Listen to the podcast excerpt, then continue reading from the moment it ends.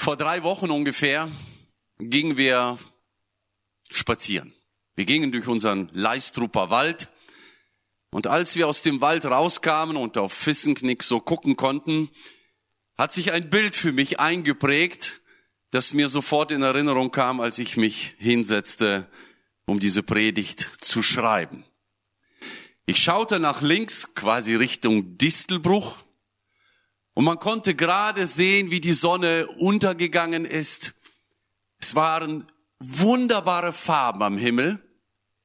Und man hat schon gesehen, boah, das sieht so gut aus. Morgen wird es einen schönen Tag geben. Es kann nur morgen herrlich sein. Da war der Weg runter aus dem Wald nach Fissenknick. Und dann schaute ich nach rechts. Richtung Schieder-Schwallenberg vielleicht. Keine Ahnung, was da hinten ist. Aber in die Richtung. Und es war interessant, wie grau, wie trüb der Himmel war, wie fast schwarz und bedrohlich er aussah. Hier eine gute Zuversicht. Hier Angst, es gibt vielleicht gleich ein heftiges Gewitter. Und das Ganze rechts und links von dem Weg. Entweder die schöne Aussicht oder die bedrohliche Aussicht. Such dir das aus. Manchmal hat das mit unserer Blickrichtung was zu tun, was wir sehen. Ich kann nach links schauen und es ermutigt mich. Ich kann nach rechts schauen und denke, lauf Junge, wenn du trocken nach Hause kommen willst. Der Blick auf unsere Umstände ist manchmal genau das, was uns die Hoffnung raubt. Vielleicht sind es die unsicheren Zeiten, in denen wir gerade leben.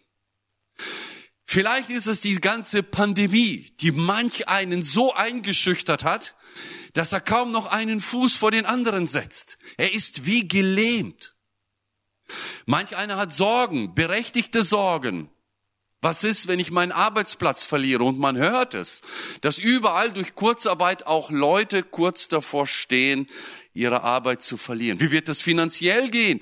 Vielleicht hat man gerade etwas Neues angeschafft, vielleicht hat man gebaut, vielleicht hat man investiert, man hat Schulden gemacht. Wird man das bezahlen können? Sorge, Ängsten. Wohin geht der Blick? Nach rechts. Dunkle Wolken, trübe. Da guckt kaum einer nach links.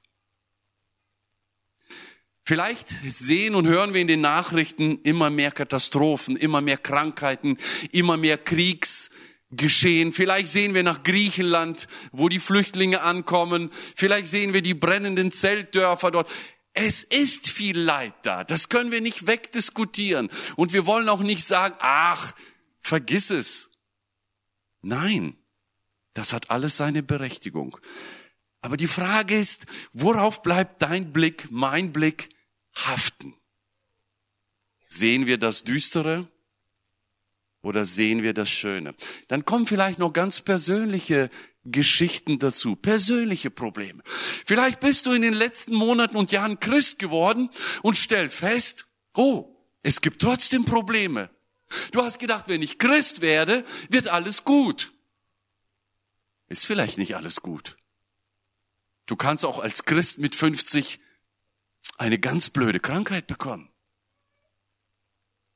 Vielleicht bist du Christ geworden, hast gedacht, das mit der Sünde hat sich erledigt und merkst, die Versuchungen sind größer geworden. Das hören wir sehr oft von den Täuflingen. Kaum haben sie sich taufen lassen, ist in den Wochen danach eine Versuchung, sich umzudrehen und wieder das alte Leben zu leben. Vielleicht hast du es erlebt, je mehr du betest, desto weniger Erhörung erlebst du. Kennst du das? Vielleicht betest du schon 10, 20 Jahre für deine Lieben, für deinen Mann, für deine Frau, für deine Kinder und es tut sich nichts. Was siehst du? Trübsal. Da siehst du nicht einen, eine Erwartung auf den nächsten Morgen mit hellem Sonnenschein.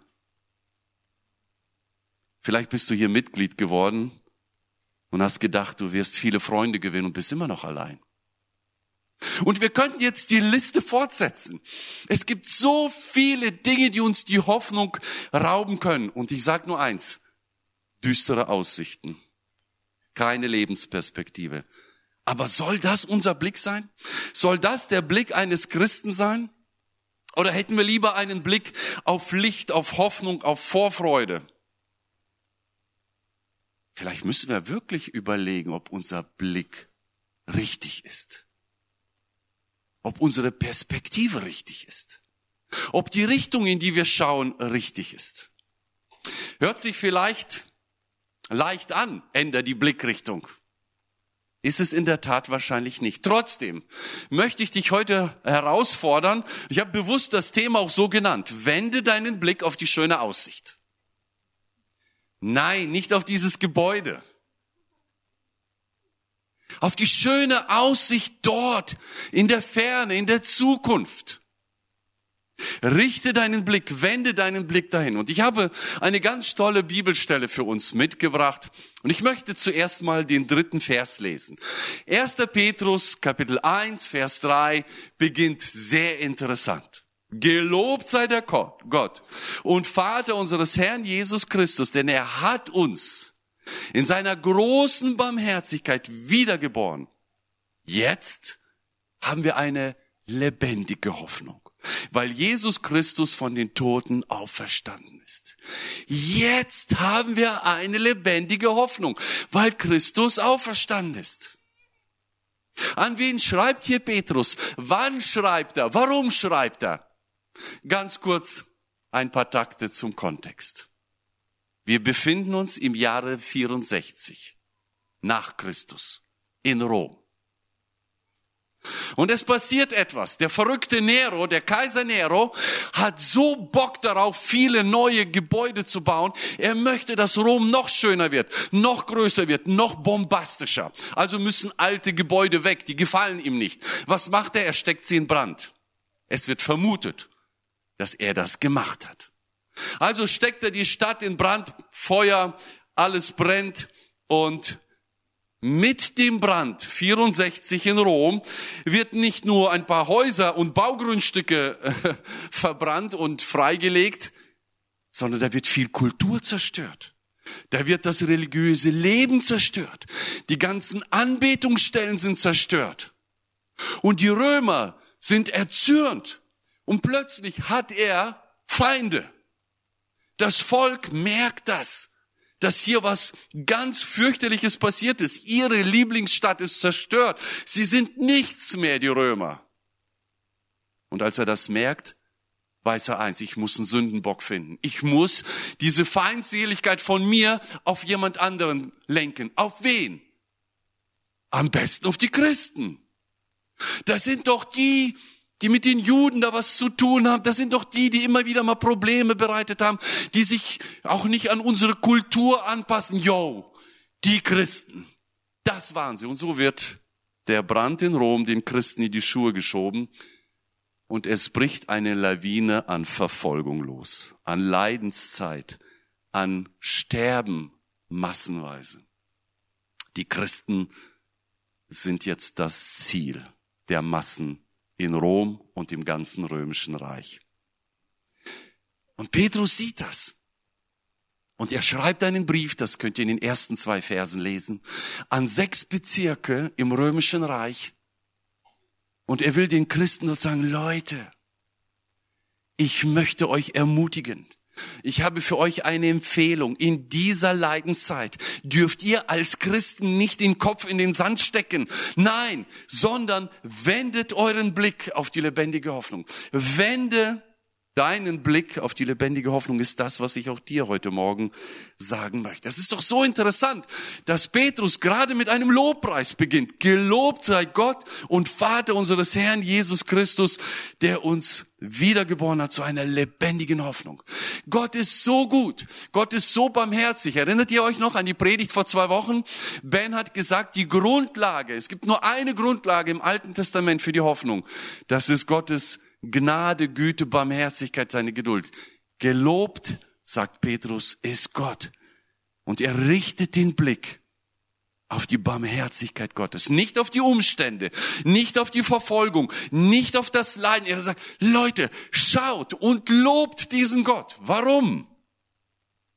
Warum beginnt er so? Ich vermute mal, weil Petrus das Ganze schon einmal erlebt hat. Erinnern wir uns kurz vor Ostern? Petrus ganze Hoffnung, die ganze Hoffnung der Jünger, die ganze Hoffnung der, der Menschen damals in Jerusalem und Judäa und in ganz Israel war Jesus Christus. Man hat auf diese Karte gesetzt.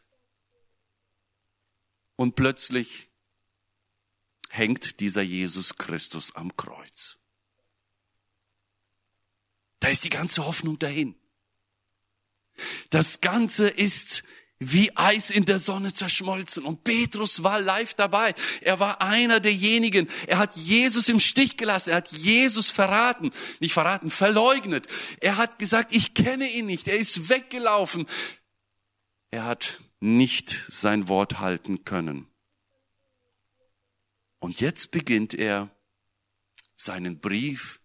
Gelobt sei Gott der Vater unseres Herrn Jesus Christus, für die lebendige Hoffnung, die er uns gegeben hat, durch die Auferstehung Jesus Christus. Merken wir, die Auferstehung spielt hier eine ganz große Rolle. Die Wende kam, weil Jesus Christus auferstanden ist, hat Petrus ein neues Leben angefangen. Er hat es selbst erlebt, was das heißt, dem Gekreuzigten zu begegnen. Er hat es erlebt, wie dieser Gekreuzigte ihm vergeben hat. Er hat mit ihm geredet. Er hat mit ihm das Problem aufgearbeitet. Und er hat ihm neuen Mut und eine neue Hoffnung gegeben. Das hat Petrus erlebt. Er war selber am Ostermorgen zum Grab gelaufen. Er hat selber in das Grab hineingeschaut. Er hat selber Jesus erlebt, gesehen, mit ihm geredet. Und das hat ihm ihn etwas ausgelöst. Und wir merken Pfingsten. Der verunsicherte Petrus, der weggelaufen ist, steht plötzlich und fängt an zu predigen. Da brennt doch etwas in ihm. Da ist eine lebendige Hoffnung. Und er erinnert die Zuhörer, die Leser und sagt, hey, das habt ihr doch auch erlebt. Wie war das vor kurzem, als das Evangelium in euer Land kam, in eure Stadt, in euren Bezirk? Da habt ihr doch Jesus Christus angenommen. Ihr habt mit Jesus angefangen. Wollt ihr jetzt etwa mittendrin aufhören? Das geht doch nicht. Wo schaut ihr hin? Warum guckt ihr nach rechts? Schaut nach links. Viele haben in dieser Christenverfolgung, die losgetreten wurde durch den Brand in Rom, gezweifelt. Ist das richtig? Ich bin doch jetzt ein Christ, warum leide ich? Ich bin doch jetzt Christ, warum, warum diese Verfolgung? Wo ist Jesus? Wo ist, wo ist das Heil? Wo ist die Rettung? Einige haben den Glauben sogar schon über Bord geworfen. Und Petrus sagt eindeutig, nein Leute, über Bord werfen ist nicht die Lösung. Zweifeln ist nicht die Lösung. Verzweifeln erst recht nicht. Auf Jesus schauen. Schaut noch einmal hin. Schaut noch einmal auf das, was ihr in Jesus Christus habt. Was hat er euch gegeben? In ihm ist doch die Hoffnung gegründet, nicht in den Umständen. Was ist überhaupt Hoffnung? Wir reden seit drei Wochen über Hoffnung. Ich habe ein paar Sätze aufgeschrieben. Hoffnung bedeutet, ein Licht am Ende des Tunnels zu sehen. Hoffnung ist die Erwartung, dass alles gut werden wird. Hoffnung ist an dunklen Tagen daran zu glauben, dass es morgen heller wird. Wir leben immer mit, diesen, mit dieser Hoffnung. Hoffnung ist ein Seil, das einem Ertrinkenden zugeworfen wird. Daran kann man sich festhalten. Hoffnung versetzt Menschen in die Lage, in scheinbar auswegslosen Situationen doch nicht aufzugeben. Das ist Hoffnung.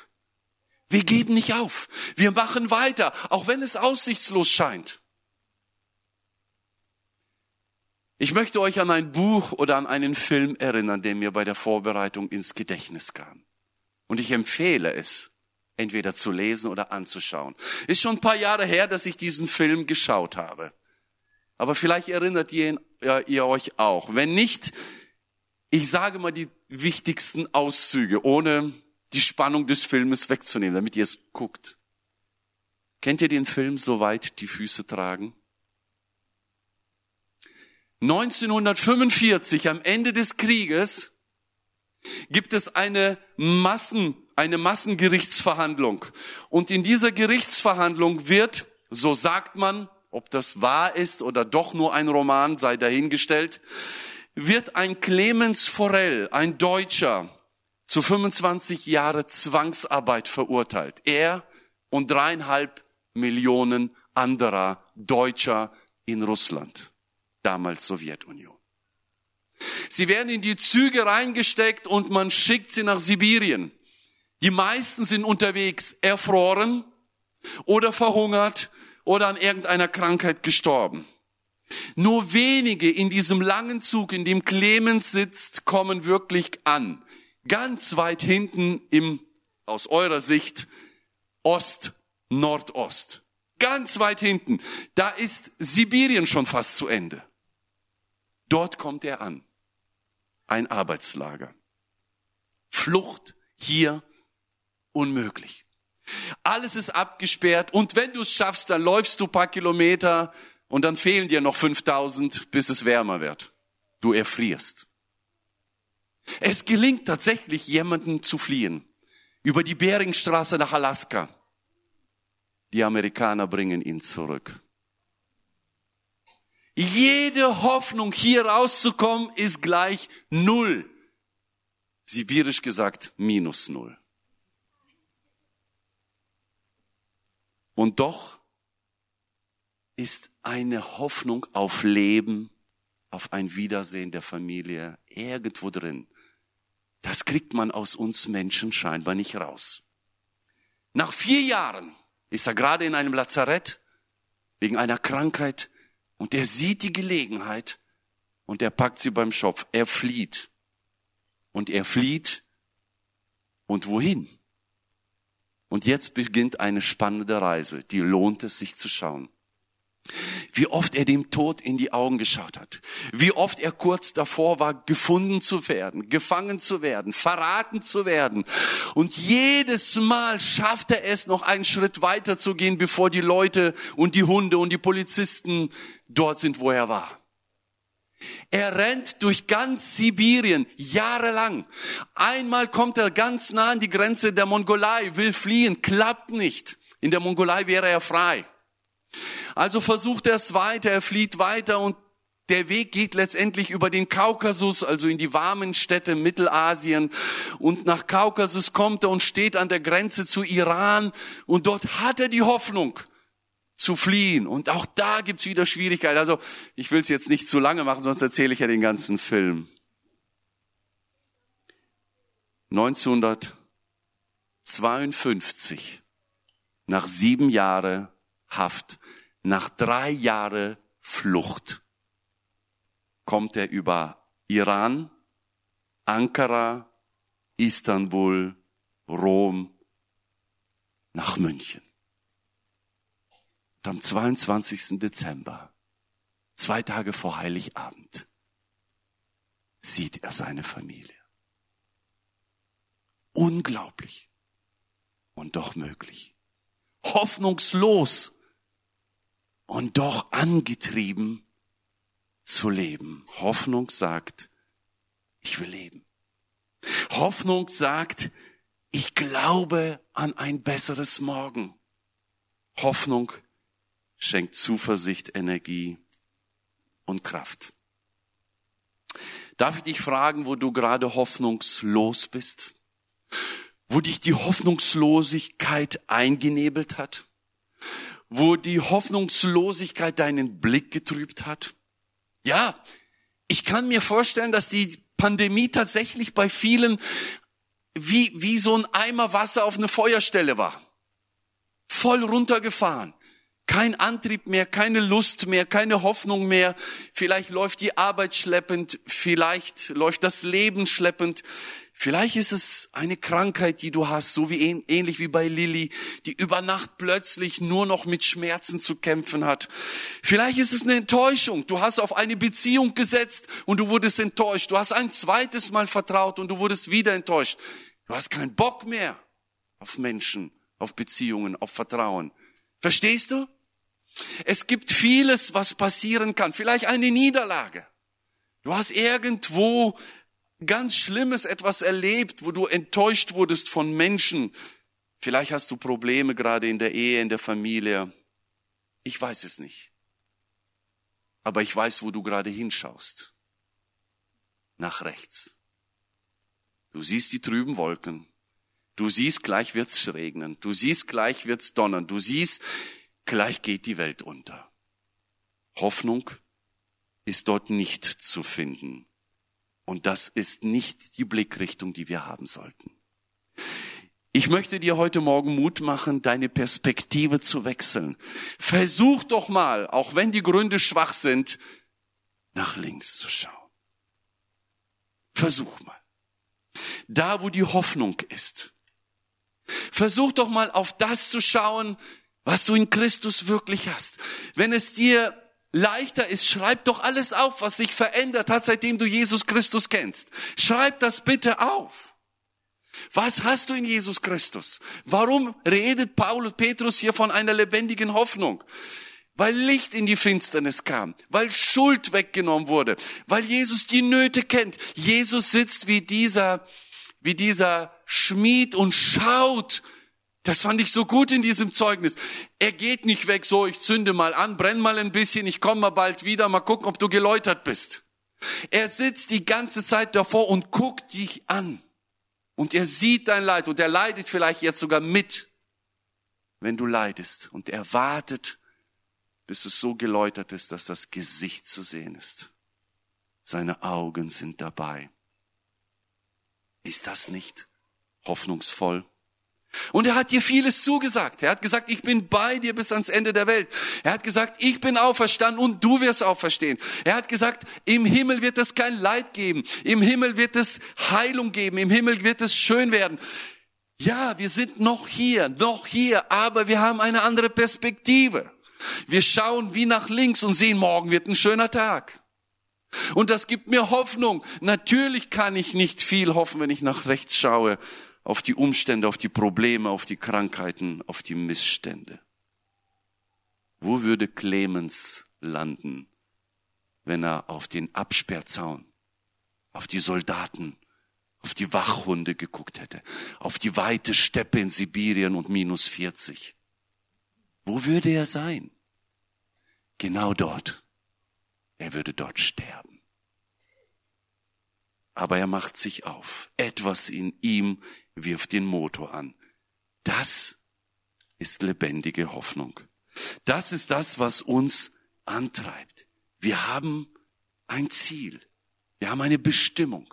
Ein Leben mit Gott in Ewigkeit. Viktor Frankl, Psychiater und einer der Überlebenden des KZs, des Konzentrationslagers, sagte, wer an seinen wer an seine Zukunft nicht mehr zu glauben vermag, wer das nicht kann, wer das nicht tut, ist im Lager verloren. Mit der Zukunft verliert er den geistigen Halt, lässt sich innerlich fallen und verfällt sowohl körperlich als auch seelisch. Leute, bloß nicht aufgeben. Egal wie die Umstände um uns sein können, Hoffen gehört einfach zu unserem Wesen dazu. Hoffen ist eine Erwartungshaltung. Hoffnung setzt einfach diese Motivation und diese, diese Energie frei weiterzumachen. Sie wendet den Blick von dem Sichtbaren auf das Unsichtbare und basiert auf dem, was im Wort Gottes steht. Seine Zusagen, seine Verheißungen. Ich glaube, wir vergessen manchmal, wie es war, als wir an Jesus Christus nicht glaubten. Deshalb auch der Zettel, weil aufschreiben. Manchmal gehe ich in den Gedanken einfach noch durch, was würde passieren, wenn ich mich dort in 20 Jahren nicht bekehrt hätte? Und plötzlich malen sich mir Szenarien auf, ich muss in diese Richtung zeigen, wo ich denke, ach du Schande, Dein Leben wäre so sinnlos. Dein Leben wäre so blöd wahrscheinlich verlaufen. Vielleicht irdisch gesehen erfolgreich. Aber sinngemäß auf keinen Fall. Und dann lese ich so eine Epheserstelle 2.12 und die erinnert mich, die holt mich zurück und sagt, ey, so, so war das Leben ohne Jesus Christus. Paulus schreibt in Epheser 2,12, ihr habt damals ohne Christus gelebt und wart ausgeschlossen von Gottes Volk. Wow, wir gehörten gar nicht dazu. Darum galten für euch die Verheißung Gottes nicht. Das, das gehörte mich nicht. Jetzt gelten sie mir. Die er seinem Volk gegeben hat, ohne jede Hoffnung und ohne Gott habt ihr in dieser Welt gelebt. Ich möchte eine Aussage wagen. Lieber mit Leid in diese Richtung schauen, als ohne Leid in diese Richtung. Lieber mit Schwierigkeiten in diese Richtung, als ohne Schwierigkeit da. Da ist nichts. Keine Zukunft. Kein Leben. Keine Hoffnung. Was machst du, wenn dir die Perspektive fehlt? Noch einmal. Wende deinen Blick. Schau auf das, was du in Jesus Christus hast. Das Leben hier, auch wenn es schwierig ist, ist ein Hauch, sagt die Bibel. Es ist ein Schein. Es ist ein kurzer Moment. Und dann ist alles vorbei. Deshalb sagt Petrus, schau nicht auf die Umstände, schau auf die lebendige Hoffnung. Und weil es dann bald nach diesem kurzen Erdenleben weitergeht mit der Ewigkeit, setzt er noch einen drauf in Vers 4. Und seine zweite Empfehlung lautet, und die möchte ich uns auch mitgeben, wende deinen Blick auf das wertvolle Erbe. In 1. Petrus 1, Vers 4 steht, denn Gott hat für seine Kinder ein unvergängliches Erbe, das rein und unversehrt im Himmel für euch aufbewahrt wird. Das heißt, wir haben nicht nur eine lebendige Hoffnung auf ein Leben danach, sondern wir bekommen da sogar noch etwas Besonderes. Ein Erbe treten wir an. Erbe ist meistens etwas bekommen. Erbe ist ein gutes Wort. Erbe sagt, mir gehört etwas, was ich noch nicht habe, aber ich werde es haben. Genau das ist es. Wir haben schon etwas in Jesus Christus, was wir noch bekommen. Das steht noch aus. Es wird jetzt aufbewahrt im Himmel. Und bald werden wir es entgegennehmen. Und dieses wunderbare Erbe wird mit drei Adjektiven umschrieben. Und ich möchte sie kurz nennen. Das erste, unvergänglich. Das vergeht nicht. Das Erbe ist der Verwesung nicht unterworfen. Es ist also materiell nicht, nicht zerstörbar. Es kann niemand stehlen, es kann niemand zerstören, es kann niemand wegnehmen. Es vergeht nicht. Es wird dort bleiben. Es liegt dort. Das ist der sicherste Safe unvergänglich. Zweitens, unbefleckt, unbeschmutzt, nicht vom Bösen verunreinigt, moralisch tadellos, frei von Flecken der Sünde. Es ist auch nicht durch Unrecht zusammengekommen, dass man da irgendwie gemogelt hat und dann hast du da was. Nein, das steht dir zu, das ist rein, ganz rein. Es glänzt quasi. Es wird nicht durch Neid oder Streit oder irgendeinen Miterben befleckt. Und das Dritte, es ist unverwelklich. Also zeitlich passiert da nichts. Wir kennen die Blumen, die heute blühen und morgen welk sind.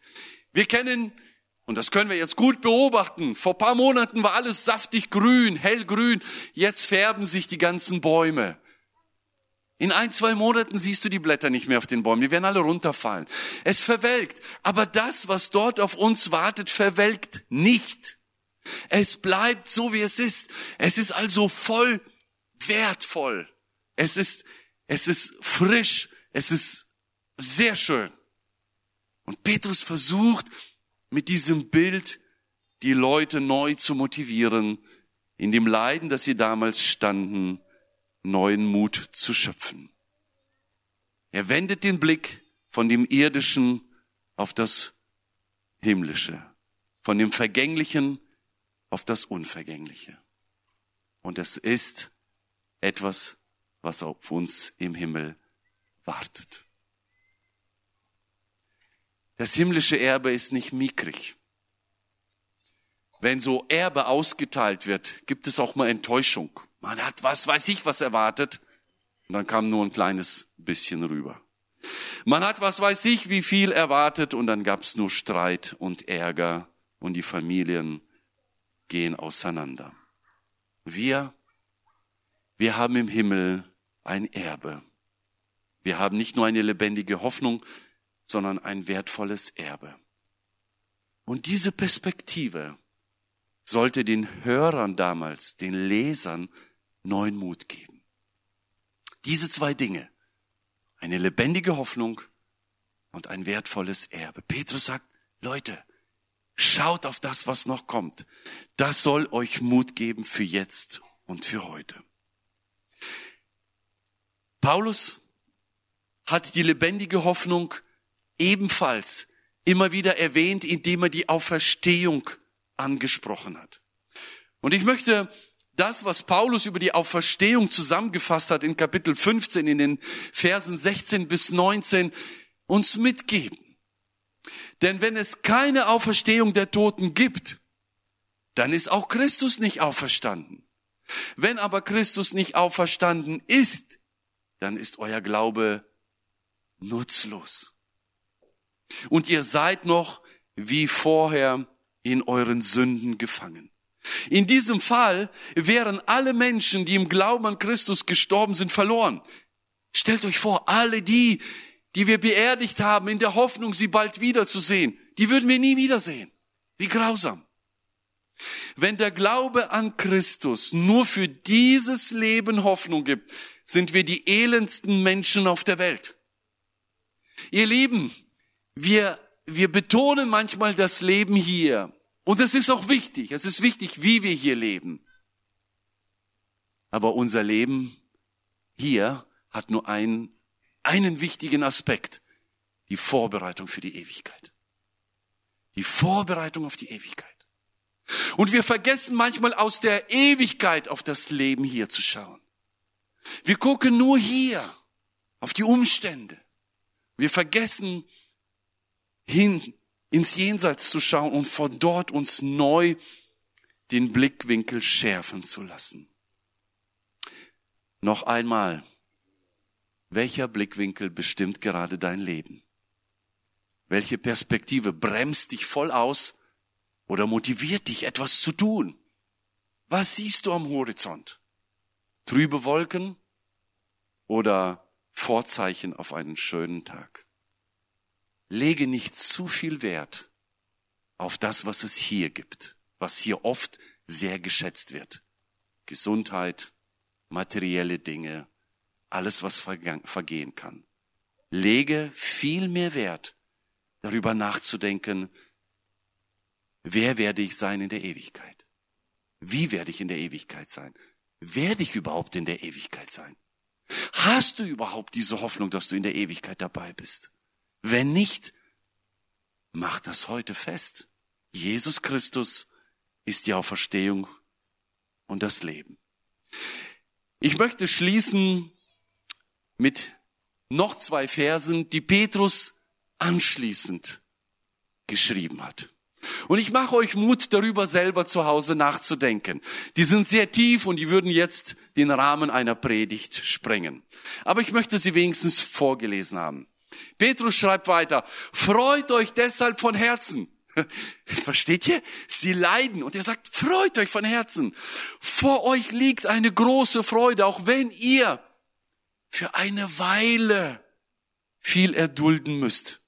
Andere Ausleger schreiben, für eine kurze Zeit etwas erdulden müsst. Dies dient nur dazu, euren Glauben zu prüfen, der Silberschmied im Feuer geläutert, damit sich zeigt, ob wirklich stark und rein ist, ob unser Glaube stark und rein ist. Wisst ihr, was ich manchmal gedacht habe? In den letzten Monaten habe ich gedacht, diese Pandemie ist vielleicht dafür da, um zu testen, wie viel Glauben habe ich wirklich. Und was ist, wenn man mir einiges nimmt? Lebe ich meinen Glauben weiter? Gehe ich, bete ich Gott an, alleine dort zu Hause? Oder ist für mich Glaube nur dann, wenn das hier existiert, Sonntagmorgen Kirche? Vielleicht hat Gott damals das zugelassen, um die Menschen zu läutern. Und euer Glaube ist Gott sehr viel kostbarer als bloßes Gold. Wenn euer Glaube also stark bleibt, nachdem er durch große Schwierigkeit geprüft wurde, wird er euch viel Lob und Herrlichkeit und Ehre einbringen an dem Tag, an dem Jesus Christus der ganzen Welt offenbar werden wird. Schon bald werden wir vor Jesus stehen. Vielleicht du dieses Jahr, vielleicht nächstes Jahr, selbst wenn es in 20 Jahren ist. Das ist so schnell vorbei. Und dann kommt die Ewigkeit. Glaubst du daran? Hoffst du darauf? Lebst du darauf hinzu? Bestimmt das dein Leben heute, hier und jetzt? Wende deinen Blick auf die schöne Aussicht. Amen.